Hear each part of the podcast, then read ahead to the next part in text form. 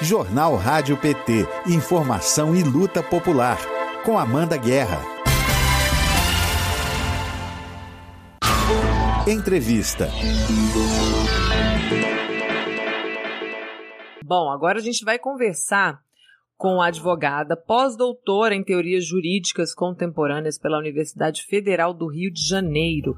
Ela também é consultora na Comissão Nacional de Direitos Humanos e também da Comissão Especial de Proteção dos Direitos dos Povos Indígenas. As duas comissões são do Conselho Federal da Ordem dos Advogados do Brasil. Ela também é autora do livro, que é a nossa, nossa pauta da entrevista, Feminicídio de Estado, a misoginia bolsonarista e as mortes de mulheres por Covid-19. O nome dela é Soraya da Rosa Mendes. Bom dia, Soraya. Seja bem-vinda ao Jornal Rádio PT. Bom dia, Amanda. É um prazer imenso para mim estar aqui, conversar com você, conversar com os internautas, com as internautas. Enfim, vamos falar sobre, sobre esse tema que nunca é agradável, que é o bolsonarismo. Exatamente, o bolsonarismo misógino, né? Que é quase uma redundância, né, Soraya? Você pode explicar para a gente é, o, do que, que se trata, né? A gente já consegue ter uma ideia com o título, mas é, resumir ou definir para gente o feminicídio de Estado? Bom, Amanda, eu acho que é importante primeiro a gente dizer o seguinte: todo feminicídio é um crime de ódio todo feminicídio é impulsionado pelo ódio em relação à mulher e o ódio, a repulsa, esse sentimento que move, e veja, não é um sentimento que vem de algo da subjetividade individual de cada pessoa, mas é algo construído historicamente pelo patriarcado, ele, ele está portanto, dentro de, no, do contexto de cada, de cada morte de mulher, de cada assassinato de mulher. Contudo, o conceito de feminicídio ele foi ao longo do tempo sendo modificado. Então, nós compreendemos feminicídio a partir de um caso emblemático acontecido no, no México, que é o caso do Campo Algodoeiro, onde mulheres centenas de mulheres sumiram, desapareceram, né, foram desaparecidas, esse crime né, de desaparecimento que não existe na nossa legislação, enfim, é, é o que melhor categoriza isso. E essas mulheres, quando seus corpos foram descobertos, foram, é, foram feitas investigações e verificadas que essas mulheres morriam em função de todo um processo de domínio do narcotráfico e também de empresas que estavam ao redor daquelas daquela região específica, que é a região de Juárez, onde estas mulheres trabalhavam. Então eram trabalhadoras, mulheres trabalhadoras que morreram em razão de serem mulheres e em razão de todo esse processo de conivência do Estado com as mortes dessas mulheres. Então, o feminicídio, ele nasce com esta feição também, com uma feição de uma conivência do Estado com as mortes. Pois bem, no Brasil nós incorporamos o feminicídio a partir de 2015 na nossa legislação, no Código Penal, como uma qualificadora do homicídio, ou seja, uma morte de uma pessoa, o matar alguém, é qualificado eleva a pena de 12 para 12 a 30 anos, de 12 a 30 anos, quando esta morte se dá em razão de violência doméstica e familiar ou em razão de menosprezo ou discriminação à condição de mulher. Pois bem, nós falamos muito que o Brasil é o campeão, um dos campeões de feminicídios no mundo, né? Nós repetimos muito isso. Porque, de fato, o Brasil é. O Brasil é o quinto país onde mais se matam mulheres. Só que no Brasil, Amanda, as mortes de mulheres elas são contabilizadas essencialmente por esse primeiro, por essa primeira hipótese, que é a hipótese da violência doméstica e familiar, o que já é assustador, muito. Só que para que você tenha uma ideia, isso corresponde a um terço só das mortes de mulheres no Brasil. Porque as mortes de mulheres por serem mulheres são lesbocídios, mulheres que morrem por serem mulheres lésbicas, transfeminicídios, mulheres que morrem por serem trans, são mulheres que morrem em razão de serem mulheres agregadas à intolerância religiosa, são mulheres que morrem por serem mulheres em condições de, de, aliás, em decorrência da raça, da etnia, por serem indígenas, por serem quilombolas. O que, que acontece? Eu retomei, portanto, a essência do, do projeto de lei, aliás, um projeto de lei que teve participação decisiva da deputada Grace Hoffman, na época senadora. E no projeto de lei, a essência da nossa lei era que essa segunda figura, essa figura do feminicídio pela condição de menosprezo ou discriminação da, contra a mulher, ela fosse abrangente o suficiente para dar conta de todos os demais feminicídios, que é algo que a gente não contabiliza. Pois bem, nesse momento em que nós estamos vivendo, quando a pandemia ela se instalou definitivamente, ela não se instalou, como a gente sabe muito bem, é, de uma forma, de uma forma, eu vou usar esse termo já, mas de uma forma impune em relação, em relação à população brasileira de uma forma geral. O nosso presidente da República, ele buscando a imunidade de rebanho, através do negacionismo, ele provocou, e isso, os dados da CPI da Covid estão para ir para mostrar, e também os dados levantados por vários pesquisadores e pesquisadoras estão aí para mostrar, mortes, milhares e milhares de mortes que não precisariam acontecer. Só que existem determinados grupos que sempre foram alvos do discurso de morte, do discurso de extermínio por parte do presidente da República. A comunidade LGBTIQIA, a comunidade quilombola, as, os povos indígenas, muito e especialmente também as mulheres, as mulheres gestantes, as mulheres parturientes. Porque ao longo do tempo, e aí o, o livro, no livro eu trago todos esses recortes, nós temos manifestações do senhor Jair Bolsonaro dizendo que mulheres grávidas é, dão prejuízo para as empresas, dizendo que é, ele jamais teria um filho, um filho homossexual, que preferia ver um filho morto do que ter um filho homossexual. Então, nós vamos construindo, e aí tem coisas muito mais gravosas, de todas elas, e eu confesso para você, escrever esse livro, esse não é o meu primeiro livro, já tenho outros vários, mas vários deles todos na área do direito, e esse não deixa de ser um livro da área do direito, mas muito mais técnicos. Esse, escrever esse livro foi muito doloroso, porque me parece que um exemplo mais gritante da misoginia do presidente da República e da lógica é, de extermínio das mulheres é quando ele ocupa a, o microfone, a tribuna é, no Congresso, na, na, Câmara dos Deputados, e, e diz que votaria a favor do impeachment, lembrando o coronel Ustra dizendo o terror de Dilma Rousseff. Isso é a expressão do ódio em relação à mulher. Isso é uma expressão misógina. Portanto, a pandemia, ela foi um momento, e ela está sendo, infelizmente ainda, mas é, por um outro lado também em razão da, da luta da própria sociedade em favor das vacinas, em favor do SUS, isso tem diminuído. Ao longo da pandemia, é, nós vimos mortes de pessoas que eram mortes queridas, que eram corpos descartáveis. Então, o que aconteceu? Eu fui chamada para um grupo, para um grupo de pesquisadores e de pesquisadoras. Esse grupo de pesquisadores e pesquisadoras incluiu, por exemplo, o professor Pedro Halal, ex-reitor e infectologista lá da Universidade Federal de Pelotas.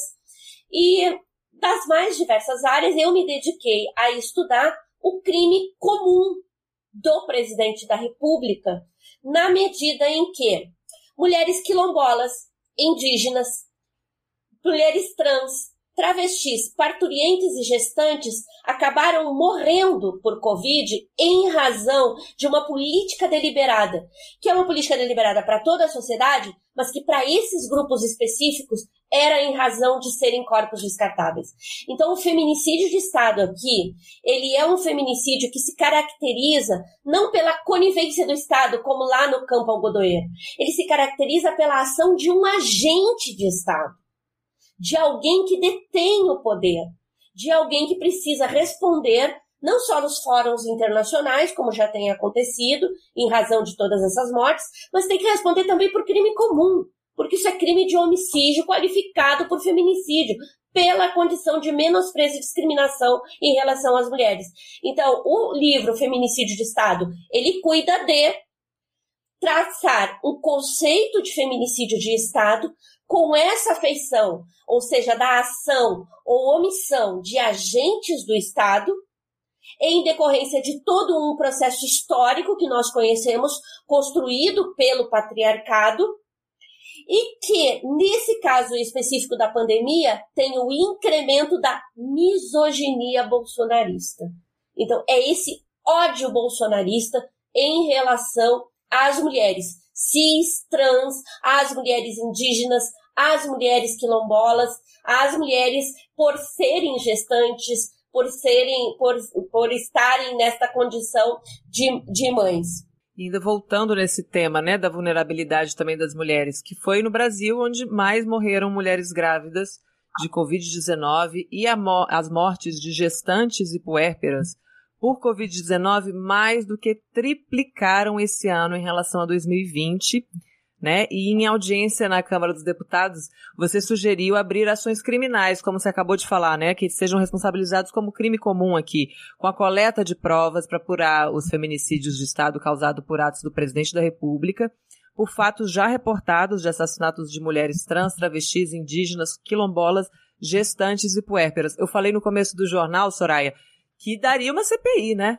A gente falar do feminicídio de Estado também durante a pandemia. Eu queria que você comentasse a importância de passar isso a limpo, né? Seja para é, reparação dessas vítimas ou o aperfeiçoamento também de políticas públicas. A gente pegar esses exemplos para poder levar ao parlamento também e a gente trabalhar e proteger mais esses grupos, né? Porque a gente pode ter outras situações também extremas como a pandemia e que essas mulheres é, trans, cis, quilombolas, elas vão estar mais expostas novamente.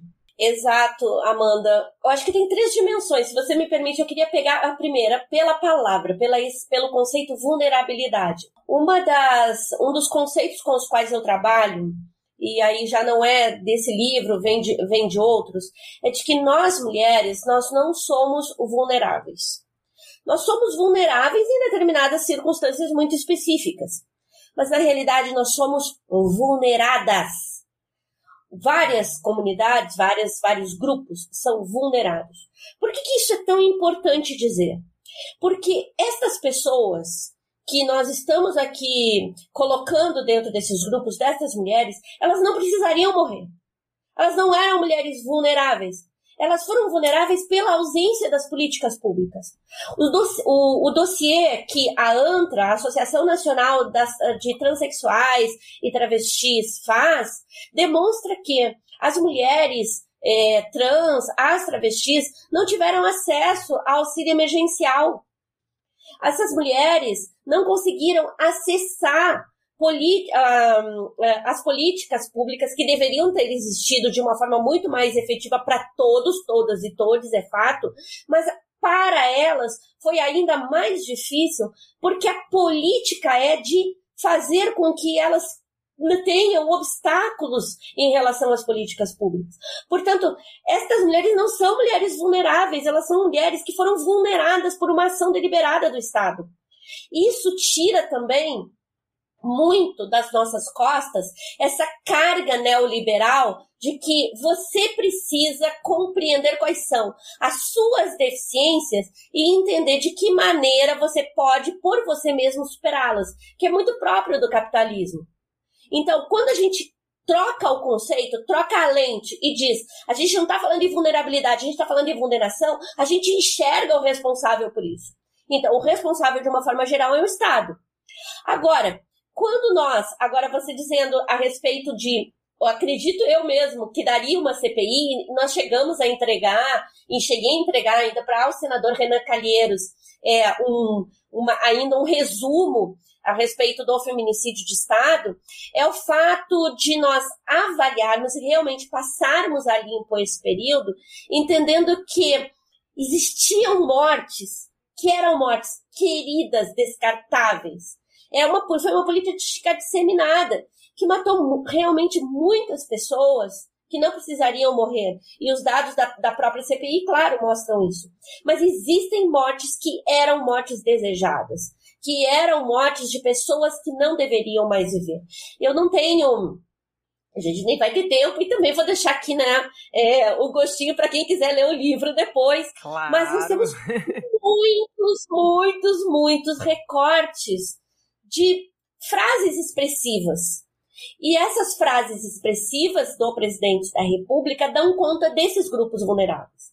E por um outro lado, nós temos também o e daí.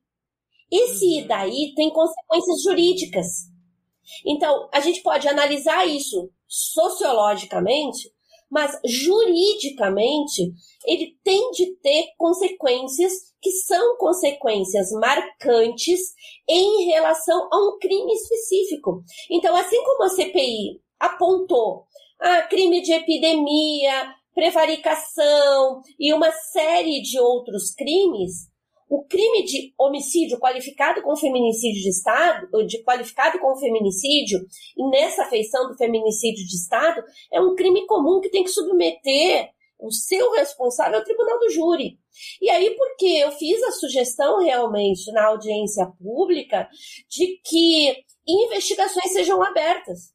E esse prazo é um prazo alongado. Ou seja, uma mulher, uma, uma gestante, uma parturiente, que morreu em decorrência da, do não acesso a políticas públicas específicas, seja auxílio emergencial ou mesmo a um tratamento específico, em razão de toda essa, toda essa política negacionista, precisa ser investigada como feminicídio. Nós já temos protocolos internacionais e nós incorporamos, ainda na época do, do governo da presidenta Dilma, as diretrizes nacionais de investigação para os casos de feminicídio, de investigação, de julgamento e de responsabilização dos feminicidas. Mas nós usamos esse protocolo muito num sentido de investigações de casos que são os casos que são reportados normalmente que são esses que já nos assombram, decorrentes da violência doméstica e familiar, que por sinal tem aumentado e muito em razão da misoginia bolsonarista. Mas nós precisamos tomar também é, esse protocolo nas suas adaptações para investigações de casos que são casos específicos e que trazem esse contingente de mortes de mulheres. Esses casos específicos, e aí para encerrar, na tua pergunta sobre políticas públicas, demandam então ações de políticas específicas, claro, em relação a situações como essa da pandemia, que esperamos que não mais aconteçam, mas que demandam também políticas no sentido da política criminal de investigação. O, o, o feminicídio, o, a morte de Marielle é um feminicídio. A gente precisa uhum. investigar como um feminicídio, porque somos mulheres e como mulheres na política, nós estamos mais sujeitas à violência. Então, isso faz com que essa morte seja emblemática, mas ela não seja única. Então, como investigar uma situação como essa? como, por um outro lado, também responsabilizar. E esse é o último ponto. O direito penal, ele tem uma, um grave um grave defeito. Na realidade, é a sua característica. Ele sempre chega depois. Ele chega depois porque ele vem para a responsabilização. Aqui o nosso o nosso debate, a nossa discussão é dessa responsabilização, infelizmente, depois que o fato aconteceu. Mas essa responsabilização ela precisa existir também até para que as pessoas se conscientizem da sua condição de vítima. Quando nós falamos do direito penal, é sempre muito delicado. Muitas pessoas dizem, ah, mas isso é uma demanda meramente punitivista. Só que, internacionalmente, o processo de reparação, ele também inclui reconhecer-se como vítima. Então, reconhecer-se como alguém que foi vulnerado. Reconhecer-se, e eu digo alguém, desses sobreviventes, porque nós temos os órfãos, as órfãs do feminicídio. Nós temos pais, mães que perderam filhos e filhas. Nós temos filhos e filhas que perderam pais e mães. Nós temos vítimas, portanto, indiretas, que neste processo, que também é um processo doloroso, é um processo, porque todo processo criminal é um processo doloroso, se reconhecem nesse processo como alguém que foi vulnerado pelo Estado. Portanto, há aí um, um ingrediente que é um ingrediente importante em termos da, da, da configuração desse quadro todo também em nível internacional. Certo, e continuando nessa, nessa linha, o, o Soraya, tem aqui um recorte para você que está chegando agora, antes da gente continuar, deixa eu só lembrar aqui que a gente está conversando com a autora do livro Feminicídio de Estado, a misoginia bolsonarista e as mortes de mulheres por Covid-19, Soraya da Rosa Mendes, que é nossa convidada nesta terça-feira. Soraya, a mortalidade materna entre as negras no entre mulheres negras no Brasil sempre foi muito superior quando você compara com as mulheres não, neg não negras, né? E agora, a gente, o número que nós temos hoje com a pandemia é que 77%, né, dessas mortes acontecem entre mulheres negras. E aí eu vou falar do racismo estrutural. É, ele dá uma forcinha, né? Ele impulsiona essas práticas misóginas do governo bolsonarista, porque também é um governo racista. Exatamente. O caso da. Na verdade, quando eu comecei a trabalhar, Amanda, eu escrevi um pouco sobre feminicídio de Estado, sendo dentro dessa perspectiva da investigação, num outro livro que é o Processo Penal Feminista. E lá eu fazia menção há duas categorias de feminicídio que precisam ser visibilizadas. Os feminicídios que eu chamei de feminicídios reprodutivos e o feminicídio político. O caso de Marielle emblemático e os feminicídios reprodutivos em função da violência obstétrica e das mortes maternas.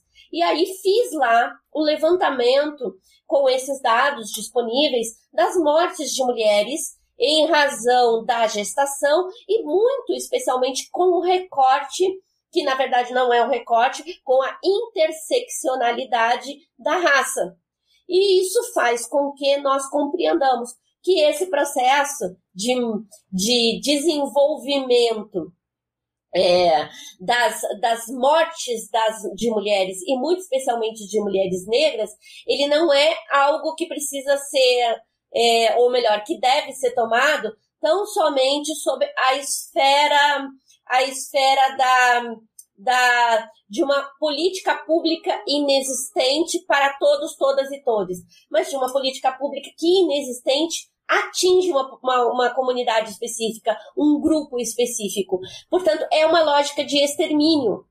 Então, quando eu comecei a trabalhar, agora no livro eu desenvolvo melhor, como eu te disse, o conceito de feminicídio de Estado, eu conceituo o feminicídio de Estado para os fins da nossa legislação interna de responsabilização, mas já lá eu dizia e escrevia sobre isso, dizendo que essa, essa, essa feição, ela é a feição de uma sociedade que é uma sociedade patriarcal e racista de forma interseccionada.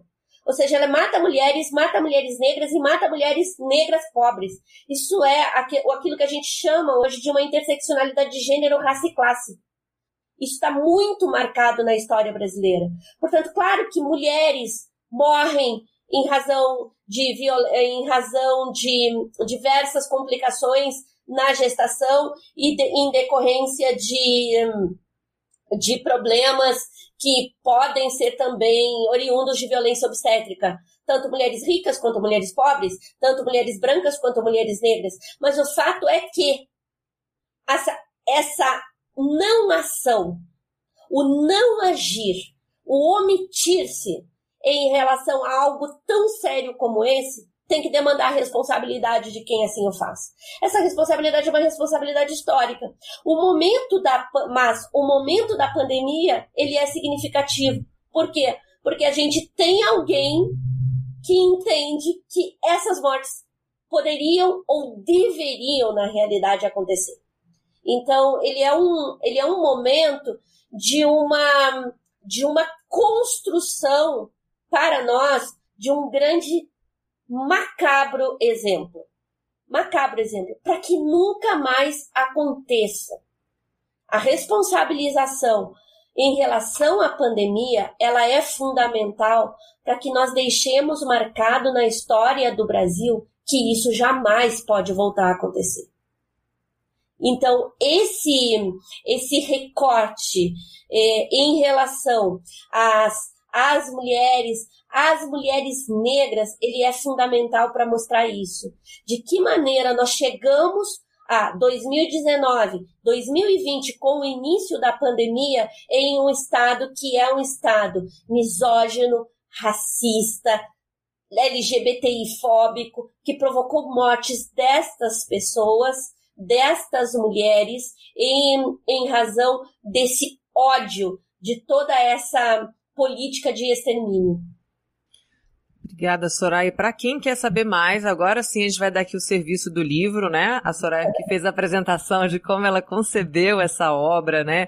Todos esses dados, todo, todas as informações que ela, que ela estudou, né? Aprofundou para trazer essa publicação. O livro chama-se Feminicídio de Estado, a misoginia bolsonarista e as mortes de mulheres por Covid-19 Soraya da Rosa Mendes acabou de falar com a gente e o livro foi lançado pela editora Blimunda. Então, se você tiver mais interesse em conhecer a obra, é só acessar né, o, o site da editora e fazer a sua compra deste livro e saber mais sobre essa pesquisa e todos esses dados super importantes e o conceito de feminicídio de Estado que a Soraya apresenta tão bem. Muito obrigada pela sua participação aqui hoje com a gente no Jornal Rádio PT, Soraya.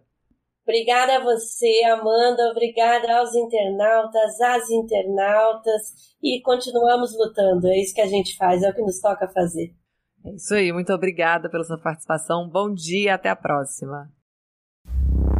Rádio PT. Aqui toca democracia.